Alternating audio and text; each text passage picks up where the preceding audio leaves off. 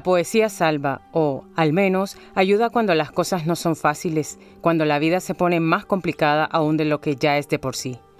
Y eso es algo que sabe bien Yoconda Belli, que convierte sus poemas en una tabla de salvación, tanto de su situación personal como de la colectiva en su país, Nicaragua, pues como siempre en su vida ambas han ido de la mano. Hace unos días la poeta llegaba a la ciudad española de Granada para leer sus versos en la Casa de los Tiros, un palacio del siglo XVI en el barrio del Realejo, donde desde siempre la poesía ha tenido un espacio protagonista.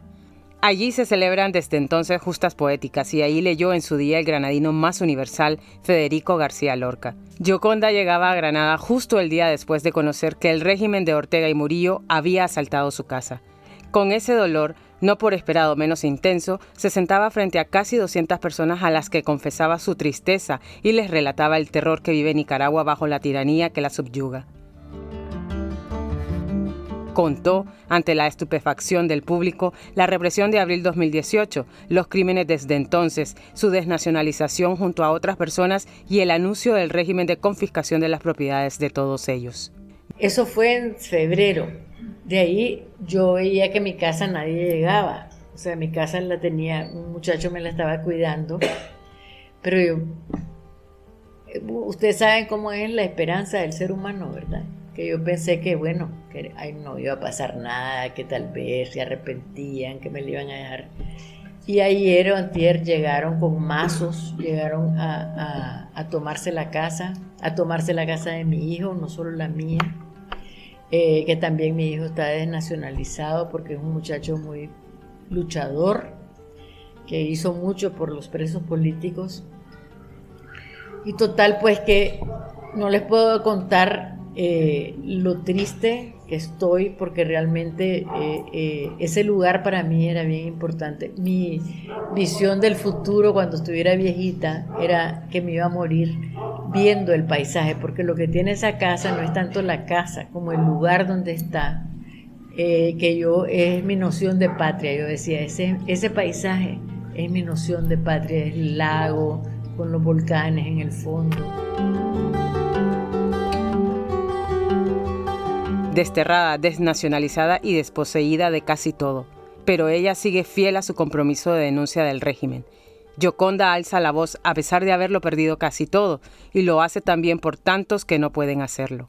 Es bien duro porque mucha gente también, yo tenía una pensión bien chiquita, pero hay amigas mías que ya se habían este, eh, jubilado, que tenían una pensión con la que sobrevivían y se las quitaron a todos. O sea, te tiran a un país, o sea, te tiran fuera del país, te expatrian y además te quitan el único sustento que tenés. Ese es el retrato de lo que está pasando en Nicaragua, la crueldad más absoluta, inimaginable eh, de esta dictadura que tenemos. La solidaridad es la ternura de los pueblos, dijo alguna vez Yoconda, y esa solidaridad se sigue haciendo presente con Nicaragua. Así es que ha sido bien, bien duro, pero bueno, me alegro de estar aquí con todos ustedes, de tener este momento de solidaridad. Vieran qué lindo ha sido en las redes, o sea, yo puse unos tweets de lo que estaba pasando y el, el abrazo que me han dado toda la gente es pues muy importante para mí. Incluso el presidente Gustavo Petro de Colombia escribió un tweet y entonces Daniel Ortega ayer salió acusándolo de traidor, de imperialista, diciendo que Boric, porque también Boric se ha portado muy solidario con Nicaragua, dijo que era un pequeño Pinochet, para que se den una idea de esta, de esta persona, esta persona que está ahora eh, rigiendo los destinos de Nicaragua y su esposa. Porque la esposa es un ser eh, que tiene un gran problema psicológico, psicópata, y está el nivel de crueldad que hemos estado viendo en Nicaragua es verdaderamente terrible. Gioconda vive ahora en Madrid, exiliada. Como ella, miles de nicas han tenido que huir del país para salvaguardar su vida. Estar en España ha sido un bálsamo, porque realmente he recibido el afecto, la acogida y estar en un país donde puedo hablar mi idioma es una, una bendición y se han portado, gracias a todos porque se han portado lindísimo y eso es tan importante cuando uno está en, la, en, esa sensación de, de, de, que tenés que reinventar tu vida, ¿no? Y poderla reinventar en un lugar como este, pues no está tan mal. Así llegó Yocondabeli a Granada a sus 74 años y viviendo el segundo exilio de su vida, emulando a un Sísifo contemporáneo a partir de cuyo mito la poeta ha reflexionado, regalando al público asistente un poema que aún no ha sido publicado. Es un poema que se llama Sísifo. Miren, eh, Sísifo es un personaje que me gusta mucho porque eh, leí un, ensayo de Camus que dice que Sísifo, bueno, es este personaje mitológico que lo castigan, que tiene que subir una piedra hasta la cima de una montaña y apenas llega a la cima se le vuelve a caer y la tiene que volver a subir y eso es su castigo.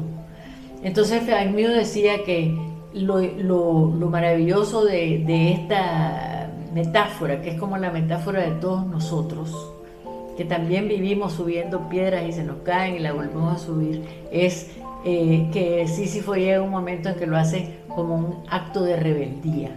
No me voy a echar a morir, voy a subir esta piedra y la voy a bajar como un acto de rebeldía. Entonces eso eh, me parece a mí que es un poco eh, la vivencia, en este caso de los nicaragüenses, pero también de muchas personas en el mundo, pues no somos, porque son diferentes Tal vez nosotros lo tenemos en el aspecto político, pero mucha gente lo tiene en otros aspectos de su vida.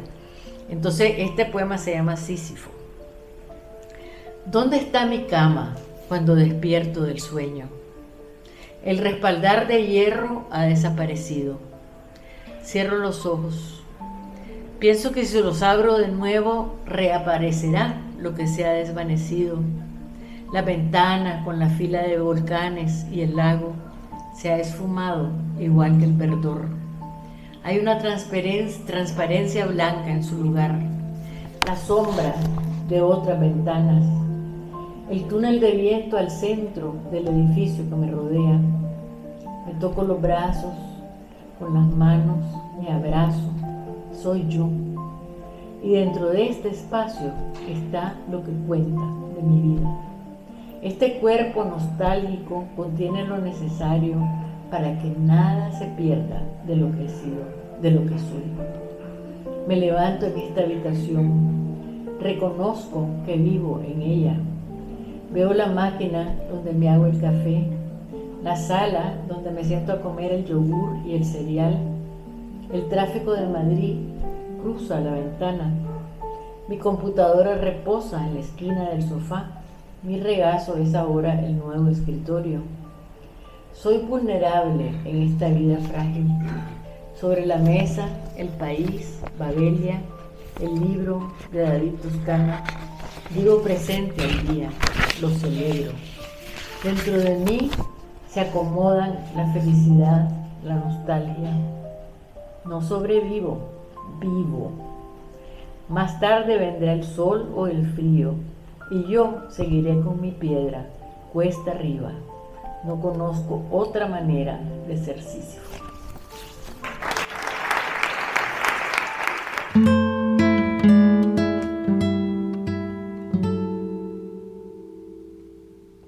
De Nicaragua se pueden echar de menos muchas cosas y los exiliados como ella, los que no pueden o no podemos volver, extrañamos no solo a las personas, los paisajes, una forma de vivir, sino también los olores.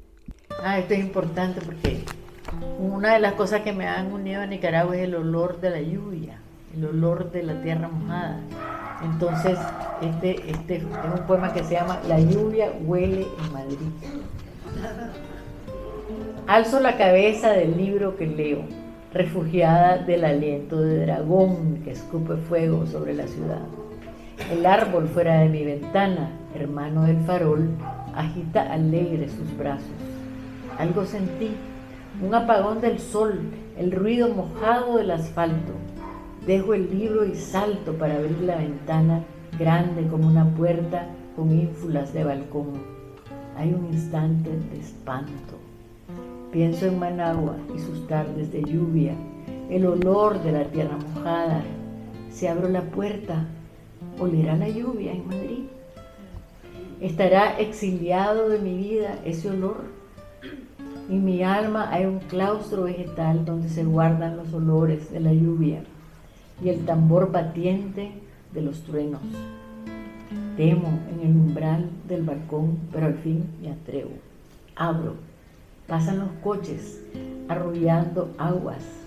La calle está cubierta de florcitas, de árboles recién duchados. El olor irrumpe el olor vegetal intenso. Estoy a salvo.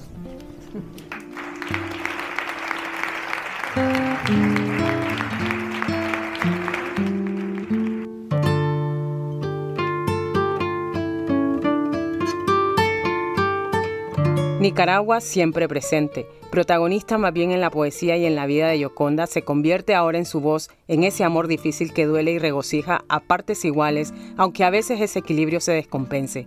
País endiablado como lo llamó la poeta en su canción de cuna, país siempre suelto en llanto. Tantas veces me he propuesto olvidarte, como si fueras un amante cruel, de esos que le cierran a uno la puerta en las narices o uno de aquellos que cuanto más se aman, más olvido prodigan, pero nada de lo que hago lo consigue. Viene el verdor, la lluvia, el viento, el revoloteo de los papeles en las calles, el roble derramando sus flores como cáscaras de seda en las aceras, el rostro del chavalo con el trapo, su sonrisa que cruza y trasciende la pobreza. Viene el atardecer sobre el perfil puntiagudo del volcán a lo lejos, las nubes derramando pintura roja y púrpura sobre el cielo. El hablar deslenguado, rápido, juguetón de la gente, todo lo que maldigo y desdigo de voz se me deshace. Y me irrumpe el amor, como si me corrieran caballos en el pecho y te contemplo a través de ceibos y corteses, de madroños, caobos y palmeras, y te amo, patria, de mis sueños y mis penas, y te llevo conmigo para lavarte las manchas en secreto, susurrarte esperanzas y prometerte curas y encantos que te salven. Palabras digo, puesto que son ellas la argamasa de mi vida, y a punta de palabras te imagino una y otra vez renacida, genial, despojada de cuanta polilla te corroe día a día los cimientos. Arranco de tu pelo a los que te venden, te roban y te abusan. Te cuento cuentos en la esquina de mi almohada.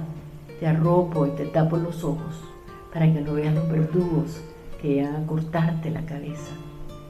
Tierra, paisaje, yo moriré morirán mis angustias, pero vos seguirás anclada en el mismo lugar, acurrucando mis memorias y mis huesos.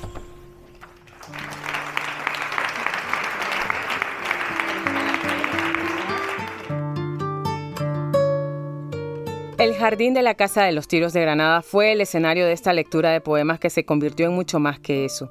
En esa noche de septiembre, con el otoño casi llamando a las puertas de esta ciudad del sur, Gioconda Belli hizo bueno el lema que los primeros moradores de este palacio en el siglo XVI, la familia Granada Venegas, inscribieron en el dintel de entrada. El corazón manda. Y Gioconda fue eso en Granada, puro corazón.